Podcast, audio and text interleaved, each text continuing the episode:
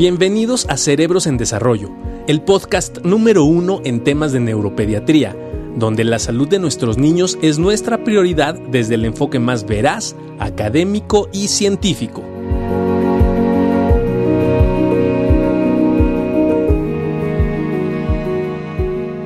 ¿Cómo están todos ustedes? Esperando que estén muy bien. Es un gusto tenerlos el día de hoy para una plática muy interesante, ¿no? Sobre todo entendiendo un poco el fenómeno que se va dando entre los pacientes que tienen epilepsia qué tan común es la comorbilidad, por qué a veces no se detecta y por qué eh, al no detectarse no se trata, ¿no? Ahorita vamos a tener al doctor Juan Carlos García, nomás que ya es muy importante y se la pasa en muchas pláticas. Y el día de hoy tenemos dos grandes invitados, ya amigos de Cerebros en Desarrollo, este, dos grandes maestros de Latinoamérica. Este, el primero, el maestro Orlando Carreño.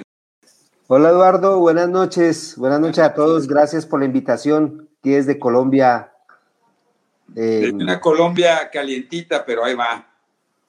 Un poco, un poco. un poco. Y el otro es el maestro Gastón Schmidt desde Bolivia. El maestro Gastón, ¿cómo estás? Vicepresidente de la Liga Latinoamericana para el Estudio del Trastorno por Déficit de Atención y mi maestro, con mucho orgullo. ¿Cómo estás, Gastón? ¿Cómo estás, Eduardo? ¿Cómo estás, eh, Orlando? Mucho gusto y agradezco la invitación para, para discutir temas que nos apasionan.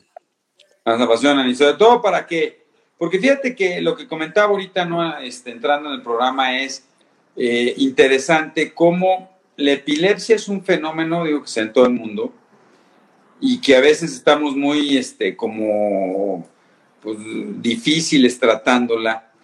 Y sin embargo, hay una gran cantidad de comorbilidades dentro de la epilepsia, ¿no? Y probablemente una de las comorbilidades más comunes sean problemas de atención y de aprendizaje.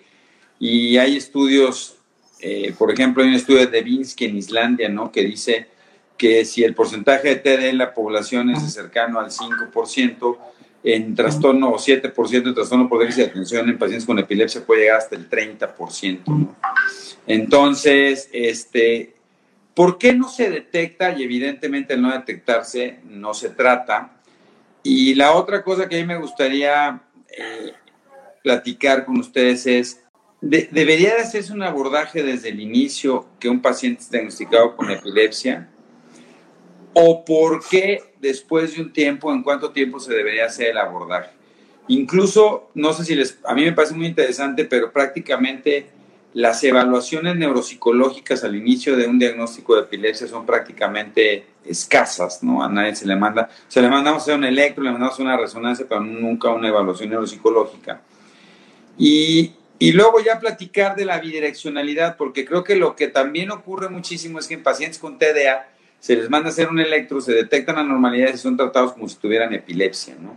Y hay muchos pacientes que llegan a la consulta, yo he visto, ¿no? Que llegan y te dicen, no, doctor, es que mi hijo tiene inatención porque, porque tiene epilepsia, ¿no? Pues, oiga, ya convulsionó, no, nunca ha convulsionado, nunca ha hecho otra cosa, pero, pero, entonces muy interesante. Entonces, no sé, empezar, Orlando, ¿qué tan frecuente es que detectemos o, o no estamos enseñándole eso a nuestros muchachos o qué pasa? Sí, em, yo creo, yo creo que son, no dicho, la, respuesta a tus preguntas es de todas las anteriores. Eh, em, primero, pues eh, eh, a veces se nos, se nos, em, no se nos enseña a abarcar el todo y a ver el paciente, el chico, con todas sus características clínicas y sus dificultades y a tener en cuenta la epidemiología, que lo que tú acabas de dar unos datos e, estadísticos epidemiológicos que deberían ser, eh, eh, em, estar siempre en nuestra mente al abordar un, cualquier chico con epilepsia. Me explico y le digo a veces a, a mis estudiantes, ustedes están jugando ajedrez, cada vez que hacen una jugada están pensando en la siguiente, en la respuesta del otro contrincante y en las dos o tres jugadas. Siempre estamos pensando en dos jugadas adelante. ¿Por qué en la parte clínica, en el abordaje de, los chicos, por ejemplo, con epilepsia, no lo estamos haciendo? Eh, abordemos todas las comorbilidades. Si el chico tiene inatención, y entre otras cosas, la mayoría tienen eh, los síntomas de inatención antes de la, de la misma manifestación de la epilepsia, pero llegan a consultas por la epilepsia y, y entonces nos concentramos ahí, es el, el lobo feroz y, y, estamos contentos si se controló la crisis, si no ha vuelto a tener crisis, lleva un año sin crisis y perdió el año porque como se distrae, como le va tan mal en el colegio y sus dificultades de aprendizaje. Entonces pienso que, que nos hace falta abordar el todo y ser un poquito como, como tener como, como malicia, en el sentido de que si yo tengo un chico con epilepsia, tiene síntomas de inatención, pues ¿por qué no le hago un tratamiento completo y le hago un, manejo también para su déficit de atención? Incluso si no está tan claro como tú dices, Eduardo, de hacer una evaluación neuropsicológica que deberían tenerla todos o la gran mayoría, ¿por qué no hago una prueba terapéutica?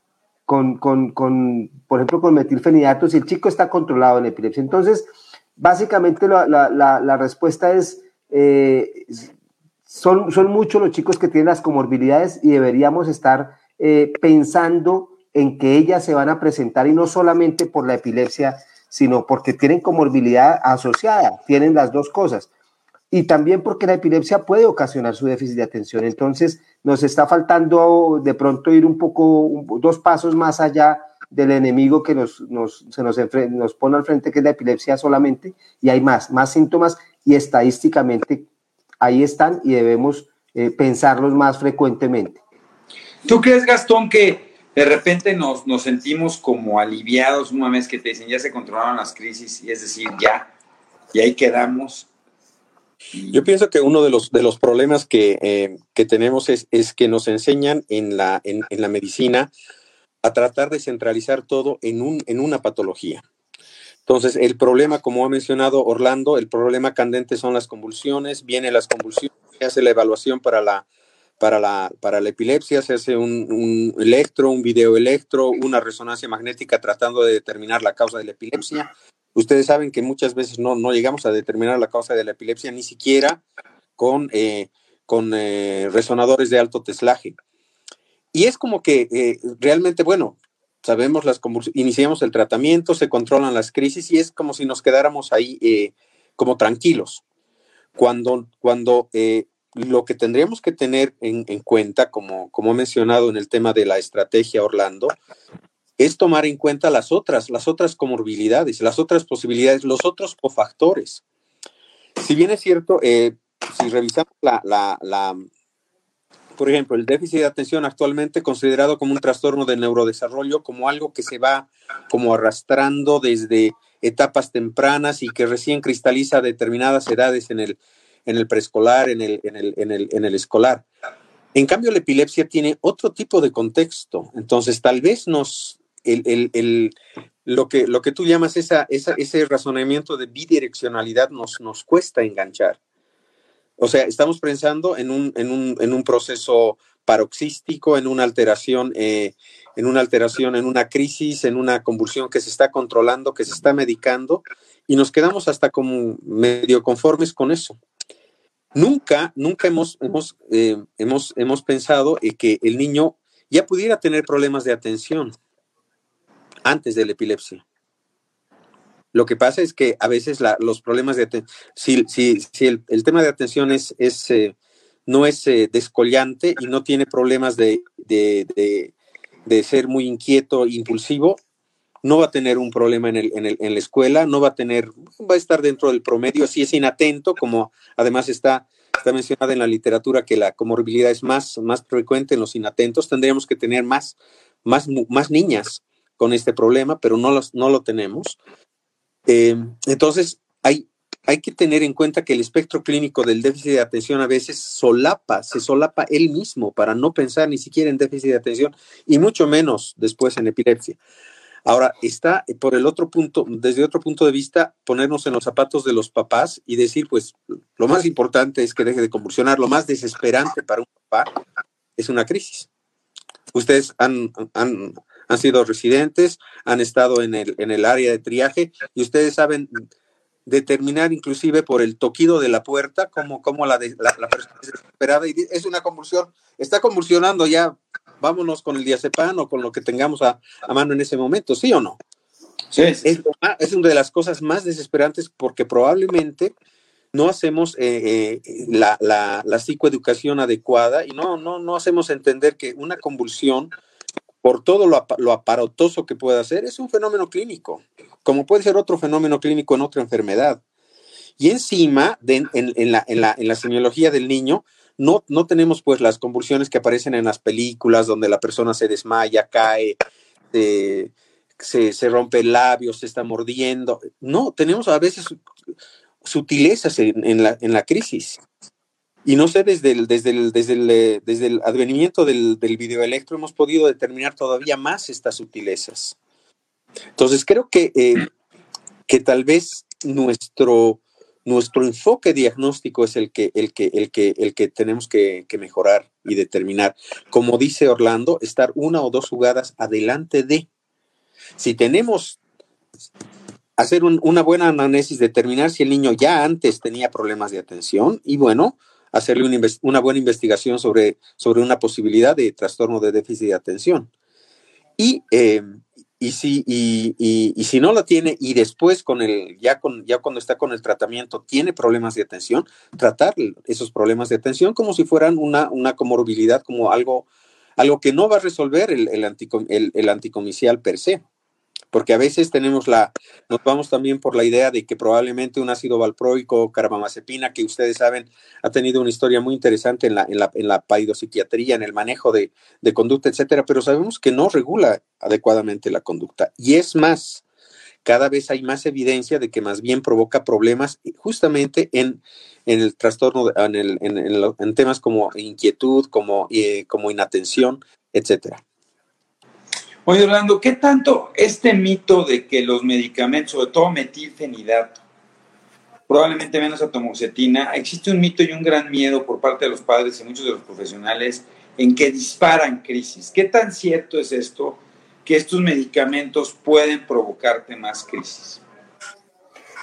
Mira, Eduardo, las medicaciones todas tienen cosas buenas, cosas malas, efectos, efectos positivos y efectos secundarios, unos esperables, otros no, que van a ser independientes de cada persona. Eh, específicamente con el metilfenidato, sí, sabemos que puede en algunos casos eh, eh, facilitar crisis epilépticas o tics en los chicos que tienen predisposición a, tics, pero esto es menos frecuente de lo que realmente se, considera y, y, la literatura lo demuestra. Ahora, si yo tengo un chico que tiene epilepsia y tiene déficit de atención, porque puede tener las dos cosas eh, de manera independiente, como comorbilidades, pero no la una secundaria a la otra, eh, de lejos va a ser benéfico darle tratamiento para su déficit de atención. El riesgo de que me facilite crisis va a ser mínimo porque también le estaré dando tratamiento a su epilepsia. Eh, en cambio, va a ser catastrófico para él que no le dé tratamiento a su déficit de atención por el miedo de que me llegue a facilitar a descompensar una epilepsia que también estoy tratando. Eh, si el chico tiene solamente déficit de atención, sin factores de riesgo para epilepsia, la posibilidad de eh, que el metilfenidato le facilite una epilepsia es mínimo. Y si el chico tiene epilepsia sola, eh, y aparece secundario a su epilepsia, dificultades en, la atención y la concentración, como en los casos de las encefalopatías epilépticas o las epilepsias, epilepsias focales eh, del lóbulo temporal que también pueden facilitar eh, eventos de, inatención, pues igual, probablemente mm, ahí no va a haber una indicación del metilfenidato y no me va a, responder. Entonces, de lejos es mejor dar tratamiento con metilfenidato al chico que tiene criterios de déficit de atención con epilepsia controlada o, sin, su epilepsia, que el riesgo que pueda llegar a tener de la, posibilidad de tener crisis. Em, pero le tenemos más miedo a eso que a la realidad, que es que me mejore una condición tan eh, catastrófica que, que los afecta tanto desde el punto de vista eh, social, eh, eh, escolar, como el déficit de atención. Creo que ahí, ahí tenemos que empezar a matar mitos sobre los efectos secundarios de riesgo de, de, las medicaciones. Y el metilfenidato sigue siendo una excelente alternativa. Ok, si, no, si el metilfenidato definitivamente me facilitó crisis, me descompensa eh, la, epilepsia, pues tengo alternativas. Tengo una lisdexanfetamina, tengo una tomoxetina, tengo alternativas, pero no por eso vamos a dejar de, manejar o de tratar su déficit de atención, porque puede ser más catastrófico y lo vemos con frecuencia que incluso que la misma epilepsia. Oye, Gastón, ¿tú crees que los neuropediatras estamos eh, capacitados para poder tratar estas comorbilidades? ¿Qué tanto vale la pena eh, trabajarlo en conjunto con nuestros compañeros los paedopsiquiatras o psiquiatras de niños y adolescentes? ¿O crees que nosotros lo podemos, lo podemos hacer? Bueno, cada caso es cada, cada uno es cada uno. Sin embargo, ah, hay, que, hay, que, hay que reconocer que en trastorno por déficit de atención e hiperactividad está casado con, con comorbilidades eh, psiquiátricas en un 60-70%. Y creo que eh, ahí es donde, donde tenemos a veces el, nuestro talón de Aquiles en el diagnóstico de trastorno de ansiedad, de trastorno de, de mm, trastorno de, estrés postraumático, depresión. La depresión no es un diagnóstico que nosotros hacemos generalmente en, eh, niños y adolescentes. Entonces, eh, cuando em, yo pienso que nosotros podríamos iniciar un tratamiento y si el tratamiento no da resultado, entonces sí, pedir una evaluación tal vez neuropsicológica. Por ejemplo, en, donde yo trabajo no tengo un neuropsicólogo, entonces hacer una evaluación neuropsicológica me resulta como uno entre 70 y 100 dólares, que no, no cualquier persona puede pagar. Entonces, el hecho de no tener un neuropsicólogo en el hospital público para mí es, es, es, dramático. Eh, y por otro lado, eh, recién estoy comenzando a tener eh, eh, psiquiatras formados. Recién me ha llegado uno justamente del, JN Navarro y estamos trabajando muy bien con él. Entonces, eh, creo que es, em, que, es eh, que el hecho de, de, mandar, de derivar un paciente, no quiere decir que uno no sepa cómo, cómo van a interactuar los medicamentos, etcétera, pero alguna vez hay cosas, porque la mirada neurológica es una mirada neurológica que no, que no, que no, eh, que, que, puede soslayar algunos, algunos aspectos más paidopsiquiátricos probablemente, ¿no? Creo que es que a veces nosotros no le damos, por ejemplo, la importancia al, al, contexto familiar, a la historia, a la historia de la, de la, de la familia, a los problemas que puedan haber en, entre los papás, la mamá, el número de hermano que, representa el, niño en la familia, etcétera, cosas que muy, que por ejemplo para un psiquiatra, para un psiquiatra son básicas. El, eh, el, contactarse con el, con el, eh, con el, con el adolescente, por ejemplo, a nosotros nos cuesta la adherencia al, tratamiento de la epilepsia. Y sin embargo, por ejemplo, el, el psiquiatra nos puede ayudar perfectamente en, esto de la adherencia al tratamiento. Cuando eh, yo he tenido adolescentes que, que vomitan, que esconden, que, que mandan, el, mandan por el caño las, las, las píldoras, etcétera. Entonces, en determinado momento, el tratamiento de la epilepsia deja de ser, una, una corresponsabilidad entre el médico y los, y los familiares también es algo que tiene que ser aceptado por el, adolescente particularmente. El adolescente tiene que estar, eh, consciente de, lo que del, medicamento que le, estamos dando, por qué le estamos dando un medicamento, por, por, qué se está dando un periodo de tiempo tan largo de medicamento, porque si no, la, la, la, adhesividad al tratamiento es, es, uno de los, de los problemas que más tenemos, particularmente en los adolescentes. Pero fíjate, yo lo que le preguntaría a Orlando es, esto que has dicho, Gastón, es muy interesante porque qué tan frecuentemente cuando empezamos un tratamiento para la epilepsia, también estamos conscientes de los efectos secundarios que le estamos generando por edad y por género, ¿no? Y de repente, eh, ¿qué tanto cuando doy un valproato en una mujer adolescente estoy pensando si le voy a generar problemas este, de varios poliquísticos no, o qué tanto el dar otro, la carbamazepina me puede tener somnoliento y entonces ya no, pues no voy a poner atención y no me la quiero tomar. Y la otra cosa, Orlando, además de esto, es que ¿qué, además de sope, qué tanto sopesamos el riesgo-beneficio de cada uno de los fármacos, entendiendo que de repente para una epilepsia focal, para crisis focales, puede haber varias alternativas. Algo que también decía Gastón es muy interesante es, si yo tengo un déficit de atención y no lo trato, el chico se va a deprimir, el chico va a tener un fracaso escolar. ¿Qué tanto impacto tiene la ansiedad sobre la epilepsia? ¿También la ansiedad y la depresión pueden incrementar las crisis? Bueno, no, estás haciendo preguntas con, respuesta de, todas las anteriores.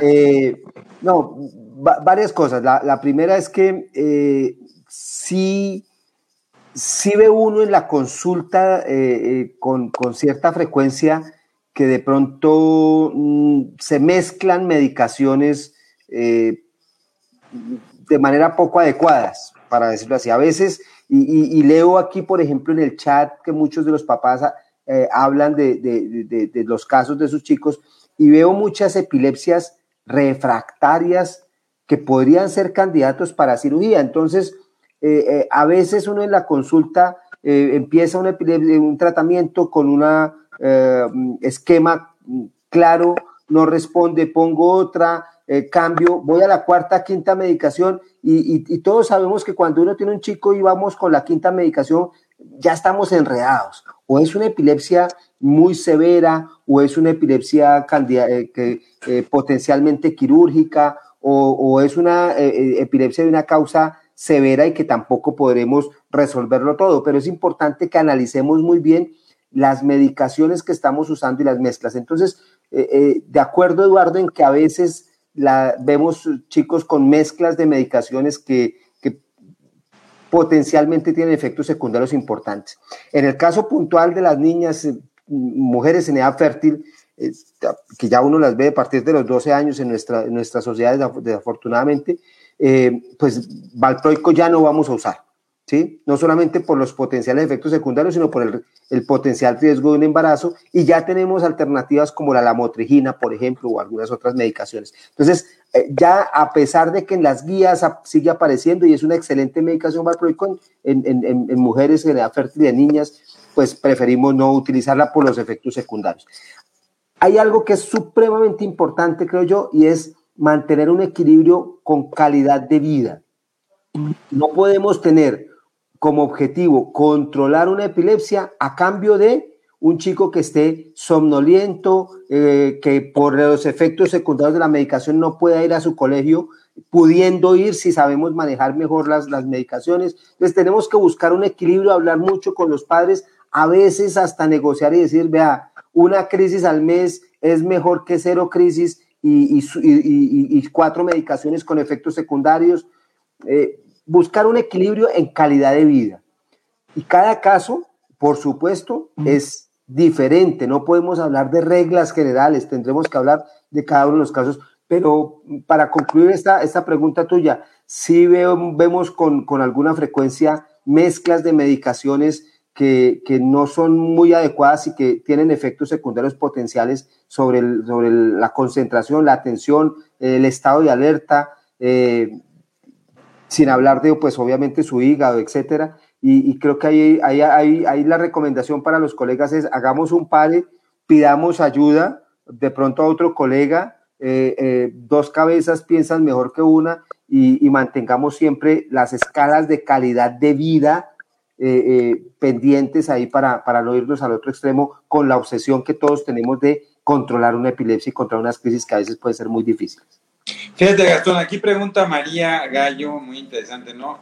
Buenas noches, mi hijo antes de ser diagnosticado con epilepsia era un niño muy atento y después de ser diagnosticado y estar medicado es más distraído, es más ansioso. ¿Eso sospecha de TDA o es sospecha de un efecto secundario del fármaco? ¿Cómo puedo diferenciar eso?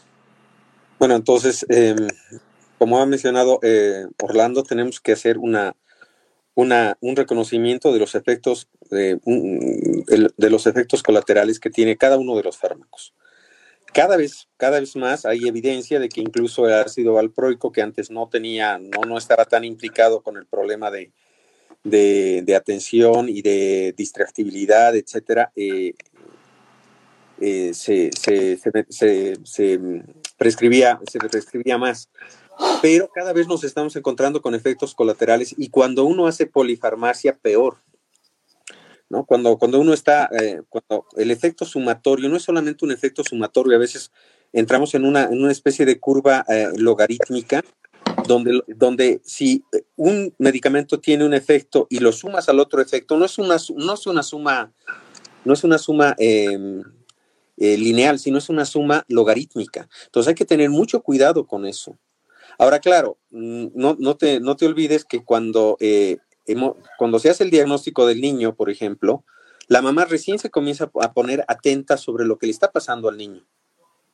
No sé si les ha pasado, por ejemplo, en, diagnósticos de em, alguna vez de, problemas oncológicos, ¿no?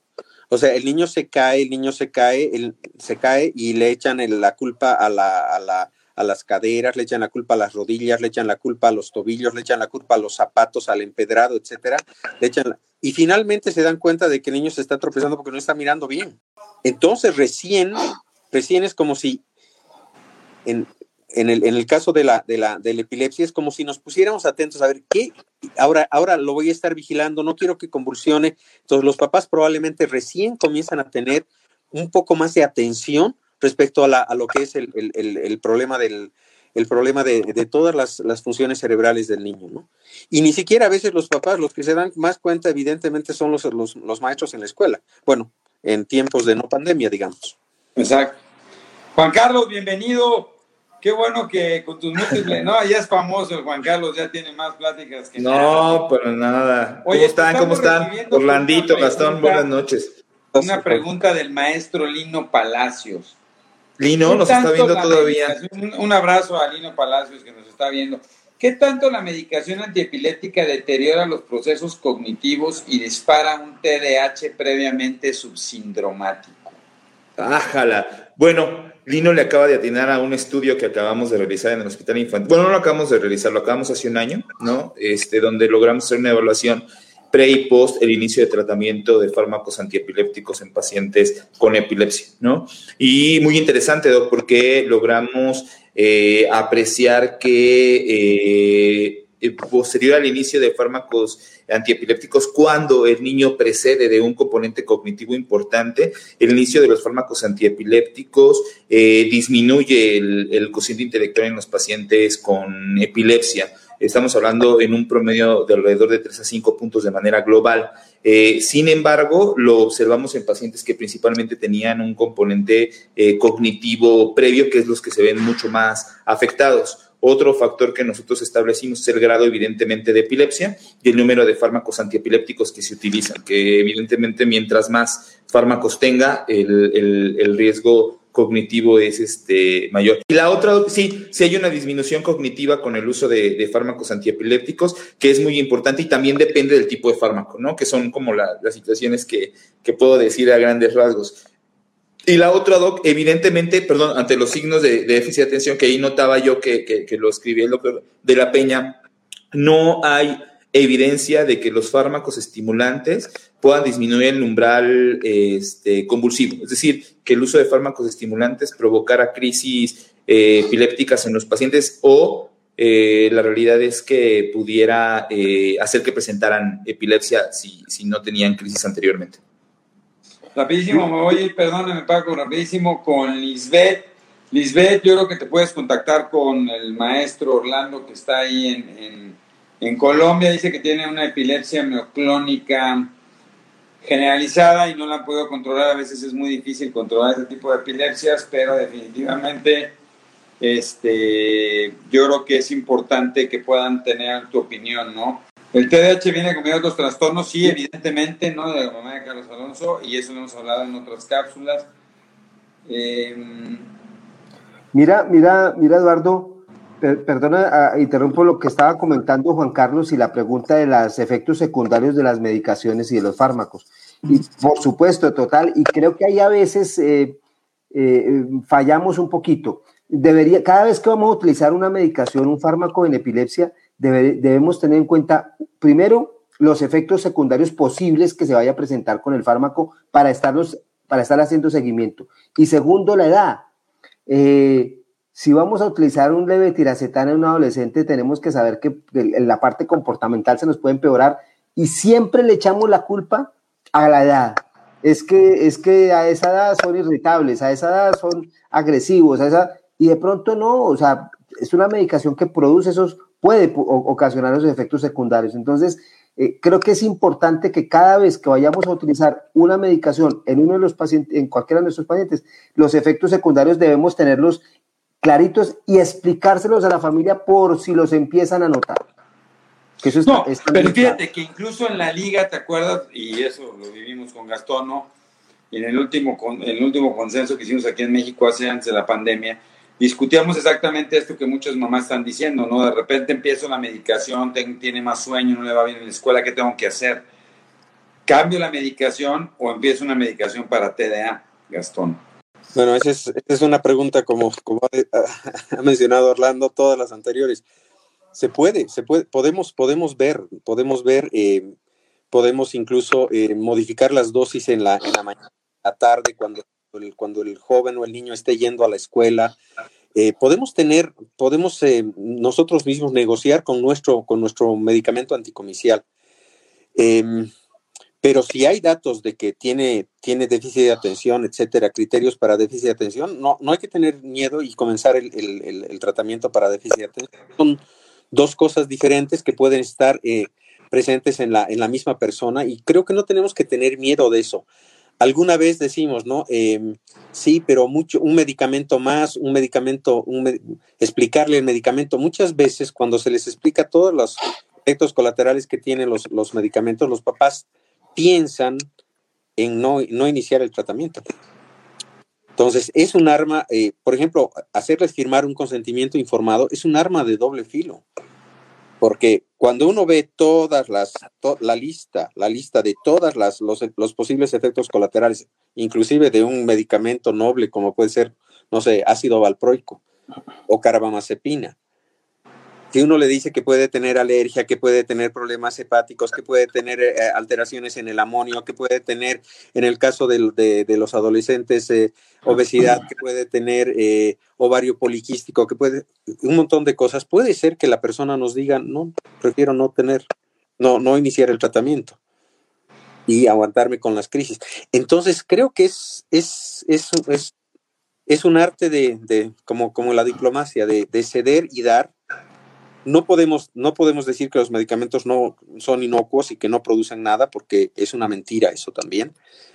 Pero creo que tenemos que ser em, diplomáticos con esto.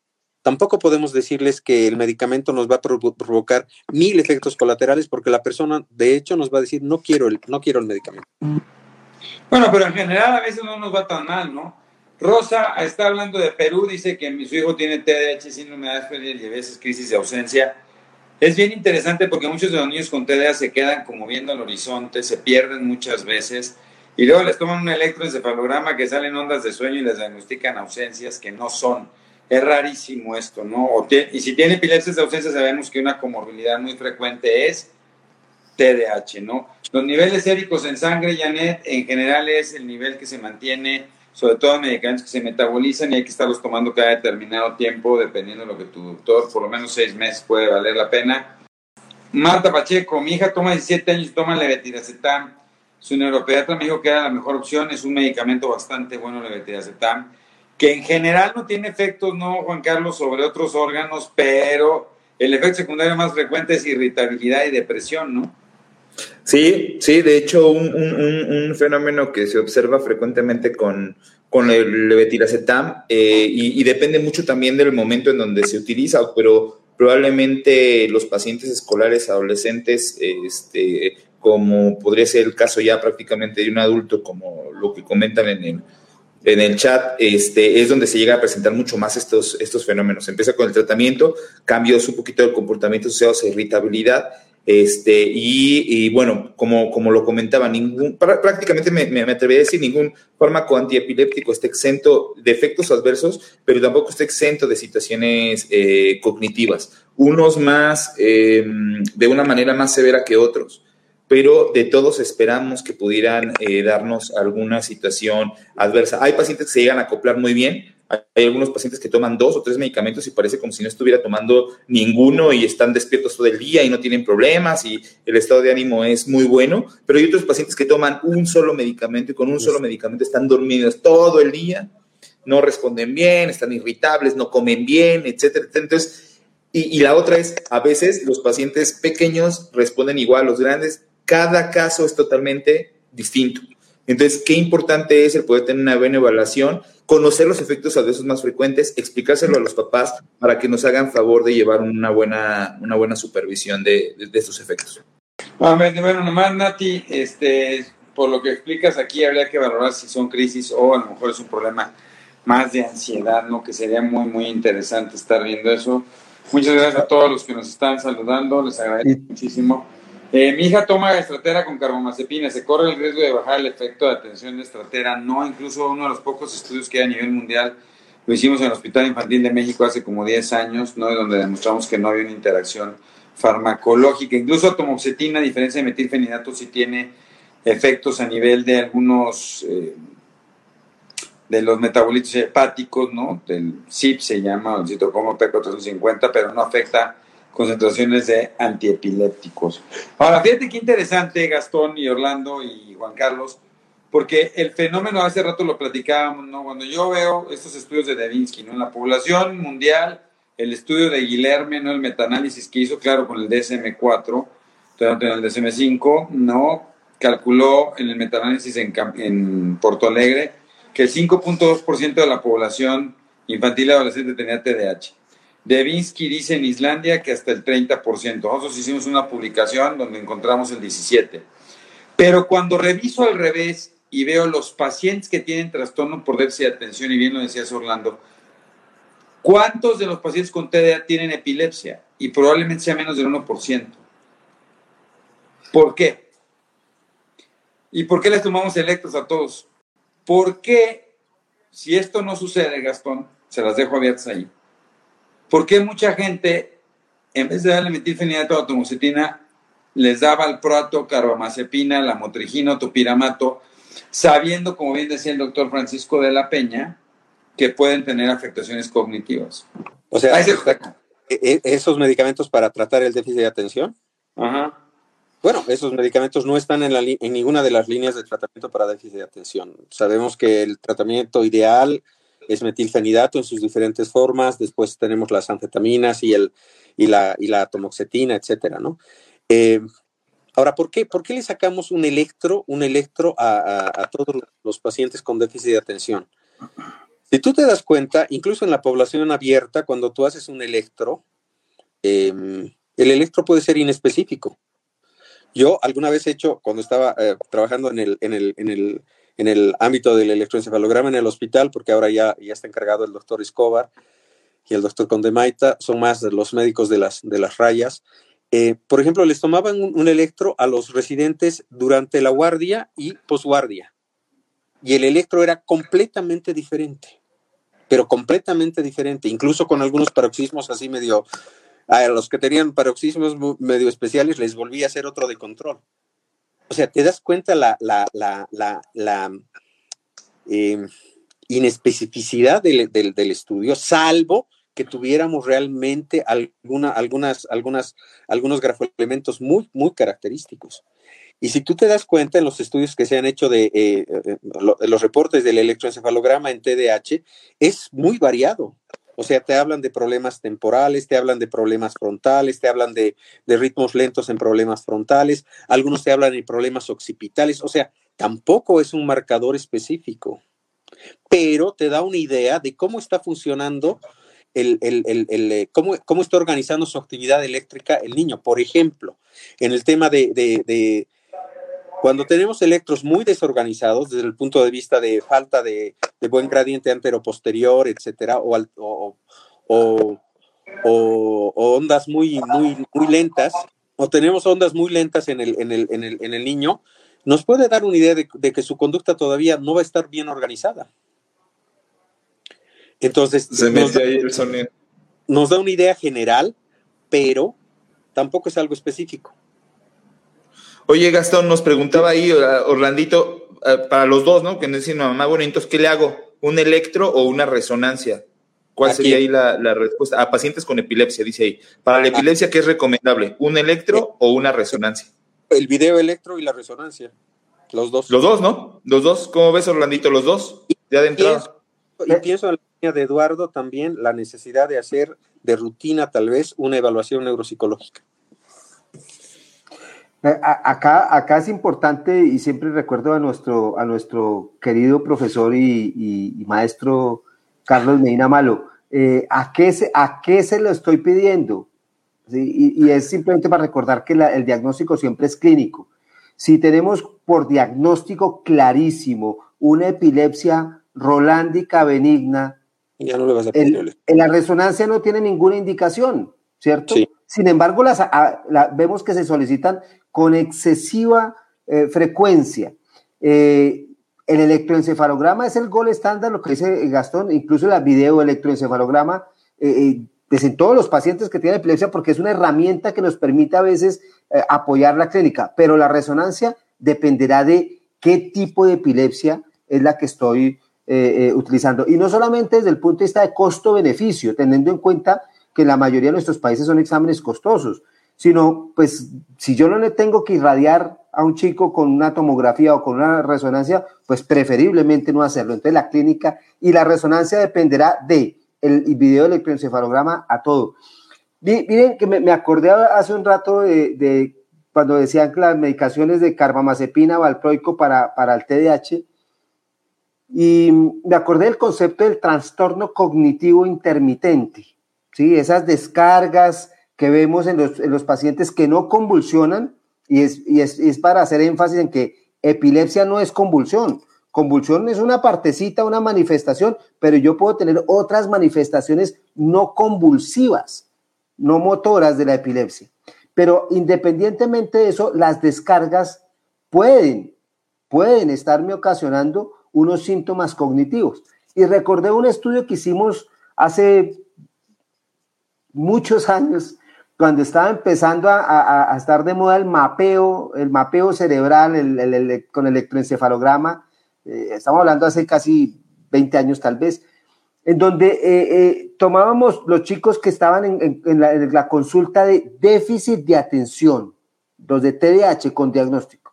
Se les hacía electroencefalograma con mapeo y teníamos tres grupos, los que descargaban focal, los que descargaban generalizado y los que no descargaban que es lo, esperable en el TDAH.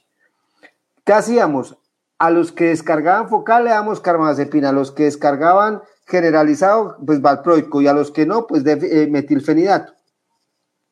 Básicamente era para, mostrar que eh, en algunos casos, sobre todo en los, en los generalizados, eh, mejoraba también su déficit de atención. Entonces venía la pregunta, ¿qué, fue, ¿qué era, el huevo o la gallina? ¿Era epilepsia con unas manifestaciones cognitivas? Lo más probable. Entonces, de pronto ahí nos quedó esa costumbre de utilizar anticonvulsivantes para déficit de atención que, como dice Gastón, no están indicados. Pero a lo mejor le pego a una epilepsia que tiene manifestaciones cognitivas, ¿sí? cuya manifestación clínica es, la parte atencional, concentración, eh, memoria, ¿sí? y, le pego y me mejora, pero entonces ahí lo que hubo fue un error diagnóstico, no un mal uso de, una medicación.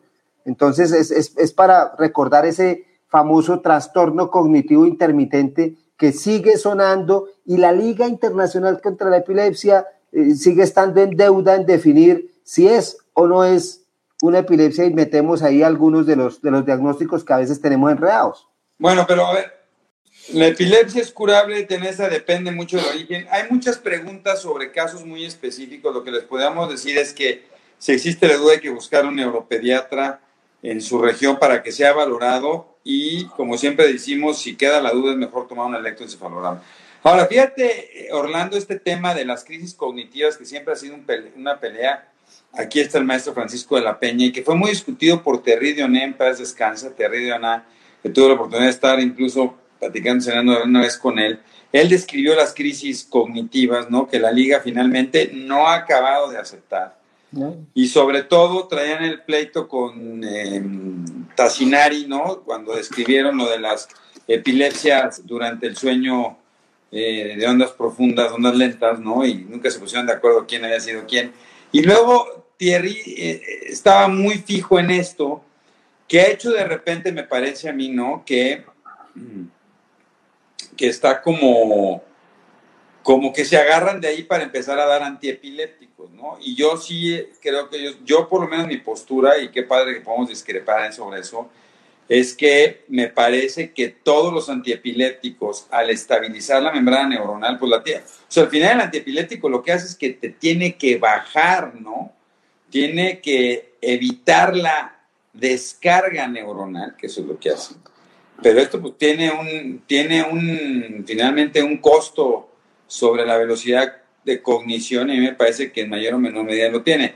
Y es un tema de discusión muy grande, ¿no? Y eso hace que se sigan dando por todos lados tratamiento con antiepilépticos, que a mí también me llama a veces muchísimo la atención que los papás no se preocupan porque piensan que por no necesitar una receta, ¿no? Este, pues no tienen tanto daño y como metilfenidato ocupa una receta, a veces se cuestionan muchísimo esto, ¿no? Eh, y sí, eh, también decían, la verdad es que quién puede convulsionar, bueno, pueden convulsionar todos, ¿no? TDA o no TDA pueden convulsionar, eso no, no depende del TDA. Eh, pero sí es súper importante, yo creo que es, tendríamos que ir enfilándonos a decir, si ustedes se fijan, ¿no? Y, por eso es un poco el tema que ha sido muy interesante y tuvimos la mesa de discusión y deberíamos, Gastón, ahora que seas presidente el año que entra, volver a hacer esta mesa y sacar unas recomendaciones. Y yo creo que debemos de trabajar en, la, en Latinoamérica sobre dos cosas que les voy a proponer para amarrarlos de una vez. La primera es una mesa de discusión sobre esto y es en qué momento tendríamos que una evaluación neuropsicológica, incluso que tendríamos que probablemente realizar una especie de cuestionario que pudiéramos hacer, porque a veces es costoso, como tú decías, no, no hay en toda Latinoamérica, hay pocos profesionales para, para neuropsicología, pero por lo menos poder ir haciendo algunas, algunas cuestionarios, porque la otra cuestión es si es válido aplicar a un chico con epilepsia que toma fármacos antiepilépticos el misma, la misma evaluación psicopedagógica o neuropsicológica que un niño que no los tiene.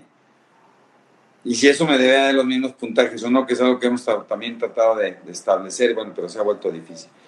Este, entonces, no sé, deberíamos hacerlo, ¿no? La Liga Latinoamericana debería de, comandada por Gastón, nos debería de convocar y nosotros felices de la vida de poder establecer como una, por lo menos un test, ¿no? Que se pudiera aplicar en todos los chavos que tienen epilepsia Alguna vez por ahí lo quisimos hacer en el hospital, pero ya no, no lo logramos y luego siguió la pandemia.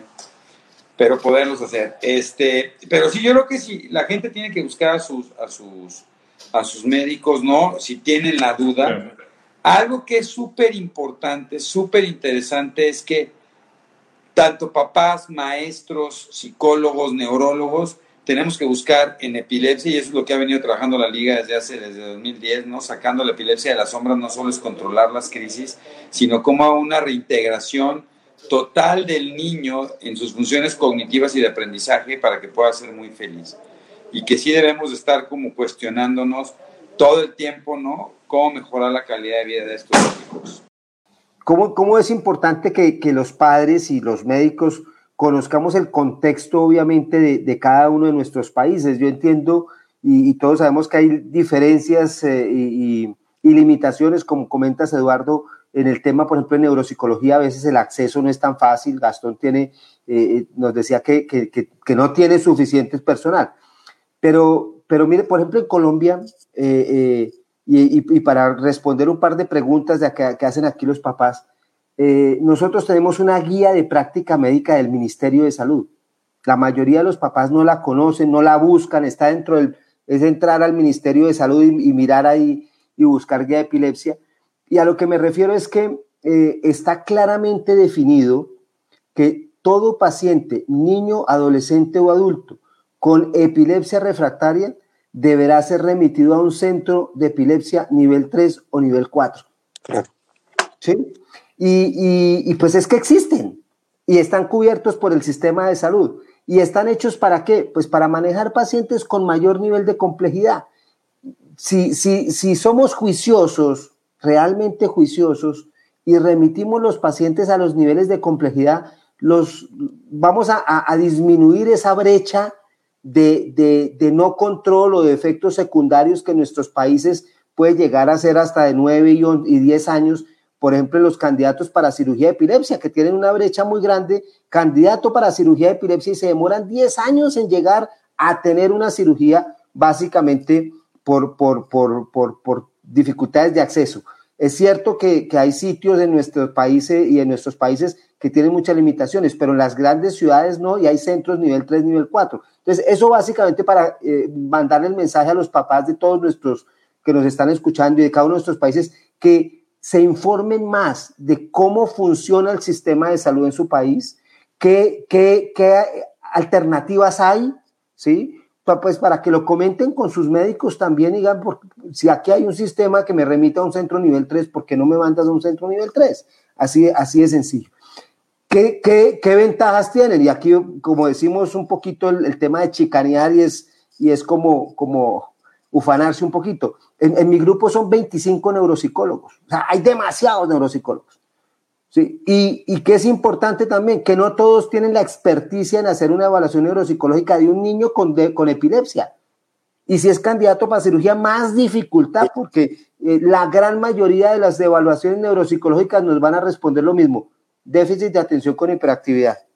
Y pues yo ya lo sabía, yo, yo lo que quiero es que es el chico con epilepsia y quiero saber cuáles son eh, las áreas elocuentes y los riesgos de una cirugía, etcétera. Entonces, mensaje, papás, colegas, utilicemos las herramientas que tenemos, informémonos mejor y, aprovechemos los accesos que tiene cada uno de nuestros países. Limitaciones todas, tenemos todas las limitaciones, pero también podemos tener algunas ventajas eh, eh, y, por lo menos en Colombia tenemos esa posibilidad de los centros nivel 3 y nivel 4. Los tres son clínicos con epileptólogos y los cuatro clínicos y quirúrgicos con, con, neurocirujanos que ustedes lo conocen, Eduardo, Juan Carlos todos, Hans Carmona, César Buitrago, eh, Oscar Zorro, cada uno dentro de grupos en diferentes ciudades del país con, con colegas expertos en epilepsia para manejar este tipo de pacientes complejos. Disminuir. Muy rapidísimo, perdón, hablando nomás para la señora Daniel Hidalgo, yo creo que este, vale la pena que se vaya a urgencias de un hospital y, y que la valoren a su hija y ahí busquen una europea, sea muy importante. Otra cosa que yo quiero comentar, y bueno, no sé si están de acuerdo, este, porque hay muchas preguntas sobre TEA, sobre trastorno de espectro autisto, autismo, autista y alteraciones electroencefalográficas. Y yo siempre les digo que por los 80 ¿no? se empezó a encontrar que había una gran cantidad de descargas anormales en pacientes con, dentro del espectro autista. Se pensó que estos chicos con el control de antiepilépticos iban a mejorar y después de muchos años nos, encontramos que hay con mayor frecuencia en chicos con TEA descargas anormales, pero no necesariamente son epilepsia y por lo tanto no responden a medicamentos antiepilépticos, ¿no? Entonces, no, no, definitivamente no. Si hay algo que se llama encefalopatía epiléptica, que decía bien Orlando, ¿no? Chicos que tienen múltiples crisis y que eso es un deterioro cognitivo importante y que el tratar la epilepsia va a mejorar, pero es diferente totalmente a los espectros autistas, ¿no, Gastón? Sí, estoy, absolutamente de acuerdo. Pienso que eh, son em, el, por eso te, nuevamente em, recalco la, la, inespecificidad electro, salvo que, salvo que los el grafoelemento sea demasiado llamativo, salva de puntas ondas, em, ondas bifásicas, polifásicas. Eso sí nos, puede, nos tiene que llamar la atención, aunque no querramos. A eso sí hay que investigarle más, a ese sí hay que hacerle un video electro, a ese sí hay que hacerle una valoración de electro en sueño. Si tú encuentras unas, unas punta, una punta onda, digamos, que, no vaya con una, con, una, con una ausencia en...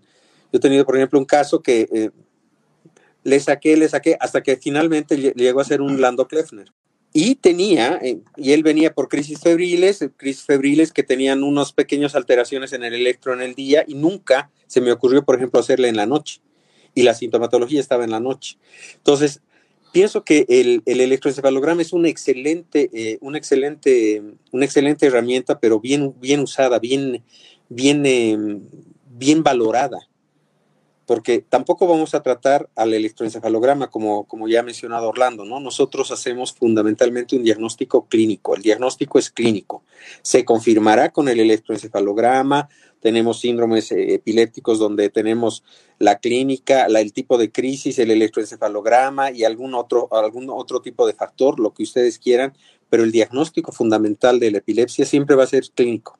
Pues Juan Carlos, se nos ha ido rapidísimo, ¿no? Qué barro, siempre hablar con los maestros es, se va rapidísimo. Otra vez, muchas gracias a toda la gente que está aquí con nosotros. Gracias, gracias Entonces, para ir cerrando, Juan Carlos, ¿tú qué piensas de todo esto? Viendo, yo creo que bien interesante lo que Orlando y Gastón nos, nos describen. Qué importante es eh, tener esta evaluación de un lado y hacia el otro también, ¿no? Esos pacientes que pueden tener epilepsia y como comorbilidad también presentar el trastorno por déficit de atención, muchas veces asociado no también con fenómenos de ansiedad, que probablemente sea de lo más frecuente que vemos en pacientes con, con epilepsia. Y, yo de, y, y, la otra, ¿no? El, el, trastorno por déficit de atención, como se decía eh, también, que eh, probablemente, y lo que nosotros decimos aquí habitualmente, no eh, tomamos electroencefalogramas a menos que exista un factor de riesgo importante en, en los niños con déficit de atención eh, respecto a que tengamos la sospecha de que pudiera tener alguna eh, descarga que se exprese como alguna crisis epiléptica. Eh, fuera de eso, eh, agradezco muchísimo la, participación de Orlando y de, y Gastón.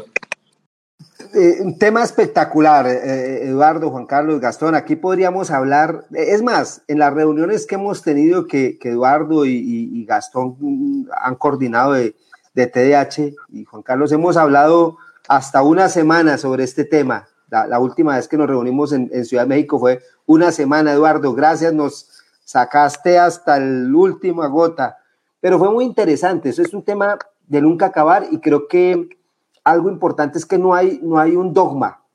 Cada uno de nuestros pacientes con TDAH y con epilepsia son diferentes por características genéticas que no alcanzamos a hablar, eh, por características eh, eh, de los tipos de epilepsia también. La misma edad hace que la manifestación clínica del TDAH sea diferente en un preescolar que en un escolar o en un adolescente. Entonces acá es, es seguir trabajando en equipo y, y, creo que mi, mi, mensaje para todos los que nos escuchan es que la comunicación entre padres y, y médicos y grupo tratante debe ser cada vez más abierta, más tranquila, más clara posible y esto va a redundar definitivamente en, en, en, los mejores resultados para nuestros chicos y todos aprendemos cada día. Yo, yo creo que estamos de acuerdo en que los padres nos enseñan y los maestros nos enseñan todos los días si, si nos cuentan más cosas de los chicos y aprendemos. Eh, este es un tema complejo, difícil, eh, las medicaciones eh, tienen efectos secundarios, pero es lo que tenemos para mejorar también la, la, la, las, las, situaciones de nuestros chicos, así que no hay que tenerles miedo tampoco. es seguir trabajando y cada uno de nuestros chicos individualizarlo lo más posible. Gastón. Agradecerte porque es un Maestro. tema muy, muy complejo, esto de la bidireccionalidad de lo que es epilepsia y trastorno por déficit de atención.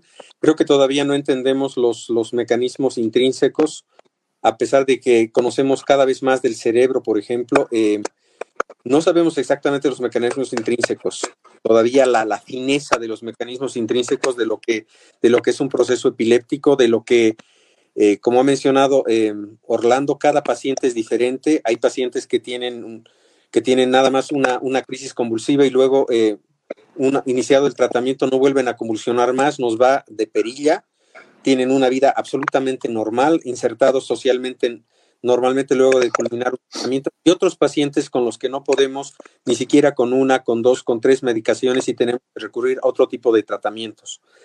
Cada, cada paciente es, es, diferente, cada paciente es individual, cada paciente requiere una valoración específica en su contexto, en su, en su contexto genético, en su historia genética, en su, en su nicho familiar, en su nicho social, y esto hace que, eh, que, que, que, las evaluaciones sean complejas.